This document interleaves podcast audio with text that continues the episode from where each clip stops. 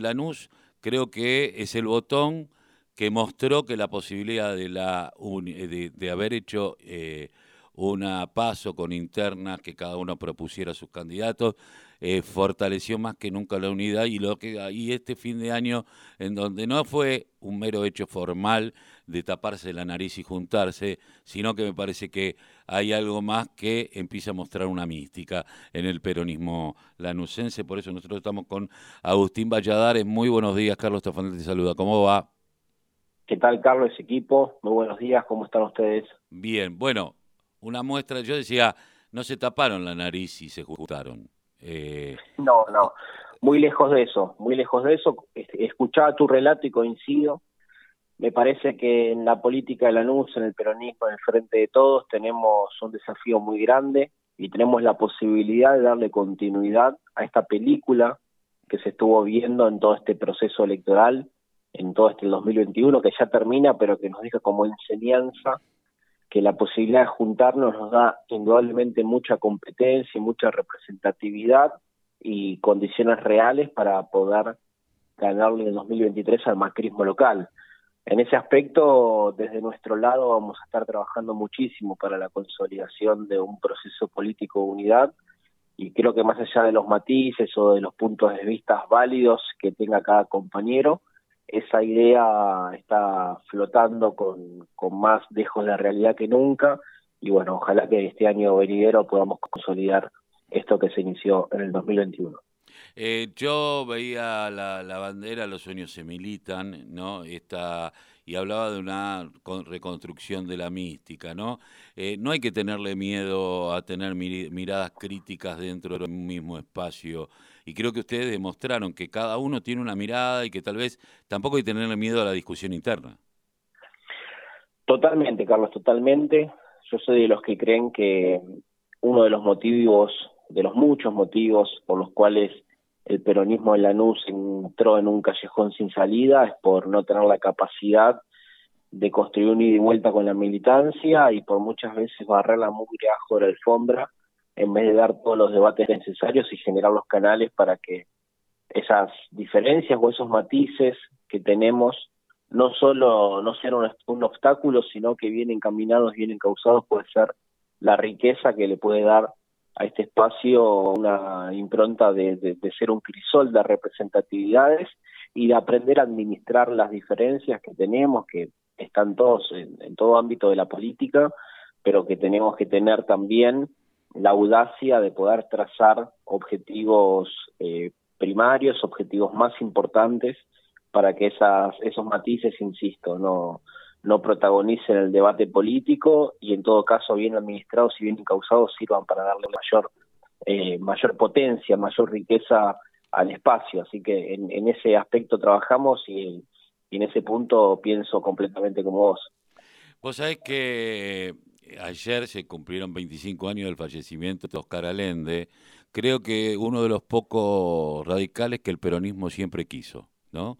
Eh, tal vez vos sos más joven, pero bueno, quienes lo conocimos, al viejo Allende, un hombre de Lomas, de Banfield, que eh, supo tener una, eh, construir un partido como el PI, que era frentista, y me quedaba con una frase de él el otro día, decía que los sectores populares y nacionales escuestran en la expresión política a través de distintos partidos y facciones, dice que no hay que tener esa unidad que decía, dice, que tiene vocación, dice, esa unidad que preconizamos, no la maliciosa unidad total que reúne a los corderos con los lobos, sino la unidad popular para la liberación.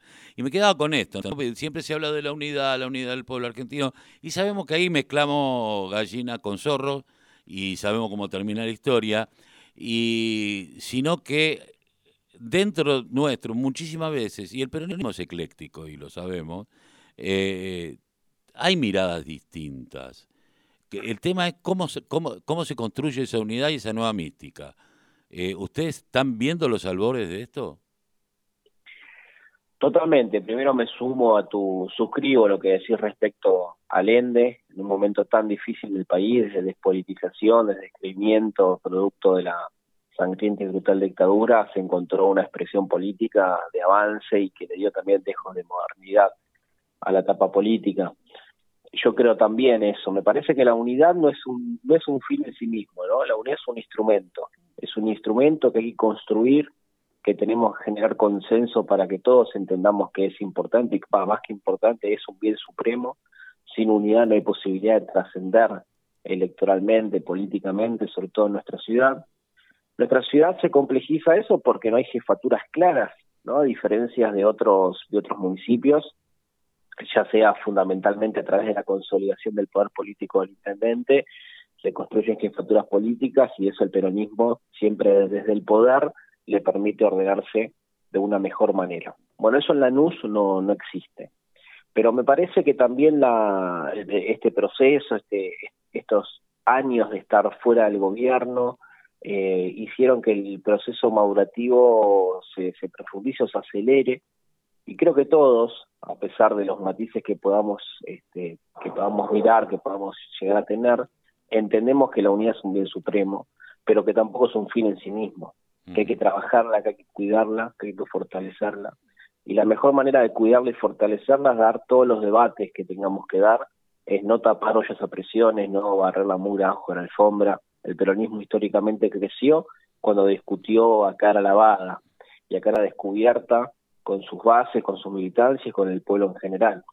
Si nosotros somos capaces de hacer eso, primero entre nosotros y en paralelo con la sociedad para romper ese divorcio que cada vez es menos que existe entre el peronismo de la NUS como estructura política, no como cultura, como estructura, y los diferentes sectores de nuestra sociedad, si nosotros seguimos trabajando para este, enraizar más al peronismo en los diferentes sectores de nuestra ciudad y rompemos ese divorcio, naturalmente damos camino no solo a la victoria electoral, sino a construir un gobierno que realmente responda a las demandas y los intereses de los diferentes vecinos de la ciudad. Por último, eh, ¿cómo ves el rol eh, en el Consejo Deliberante? Ya se empezó con el tema presupuesto, pero eh, de aquí en más y cómo ves a los nuevos concejales, al representante del pueblo en este eh, legislativo, que va a tener un rol fundamental donde pasan los chanchullos de Grindetti con el tema inmobiliario. Entre otros temas, sí, totalmente. Mira, la verdad es que el escenario no es sencillo porque, porque Grindetti y el macrismo tiene mayoría por primera vez, 13-11 quedó la composición, pero nosotros le venimos exigiendo al oficialismo local que tiene que darse cuenta que esta última elección básicamente las, el electorado de la NUS está polarizado, la misma porción que, que simpatiza con Juntos es la porción que simpatiza eh, por Juntos es prácticamente la misma del otro lado la que la que simpatiza por por el frente de todos. Nosotros vamos a seguir esforzándonos desde lo político para romper esa ecuación, pero hoy prácticamente la sociedad lanucense tiene esas dos miradas y tiene que recapacitar que no le sobra nada, que las ideas del peronismo, que los sectores que confiaron en el peronismo, tiene que tener un protagonismo. Y para que eso tenga un protagonismo hay que abrir el juego, hay que abrir el debate, hay que escuchar y hay que promover también de manera conjunta las ordenanzas que se trabajen, que se expresen en el seno del frente de todos, porque en definitiva es, una, es un fiel reflejo cabal de este de la composición eh, política de nuestro electorado, de nuestra sociedad. Entonces me parece que el desafío nuestro es poder hacer que el Consejo Deliberante no sea una escribanía, que sea una caja de resonancia de debate, de discusión, y exigimos al oficialismo que tenga esta mirada. Ellos suelen ser muy republicanos por Twitter y en discursos muy republicanos, muy dialoguistas, muy del encuentro, eso no se está viendo reflejado en el Consejo Deliberante, pero bueno, soy optimista que el 2022 va a arrancar con otra mirada, porque nosotros no nos vamos a correr ni un centímetro de defender los intereses que sabemos muy bien que tenemos que defender en el Consejo Deliberante y en cualquier eh, campo de disputa donde se libren estas cuestiones. Entonces esperamos que el oficialismo también tenga esa mirada, esa postura. Estamos abiertos al debate, al diálogo y a poder pensar de manera conjunta la promoción de las mejores ordenanzas para avanzar todos los días un casillero en función de la felicidad de los vecinos de, nuestra ciudad. Agustín, te agradezco mucho haber pasado por la voz, el grito que les calla el silencio aquí en la radio de la Unión Nacional de Clubes de Barrio.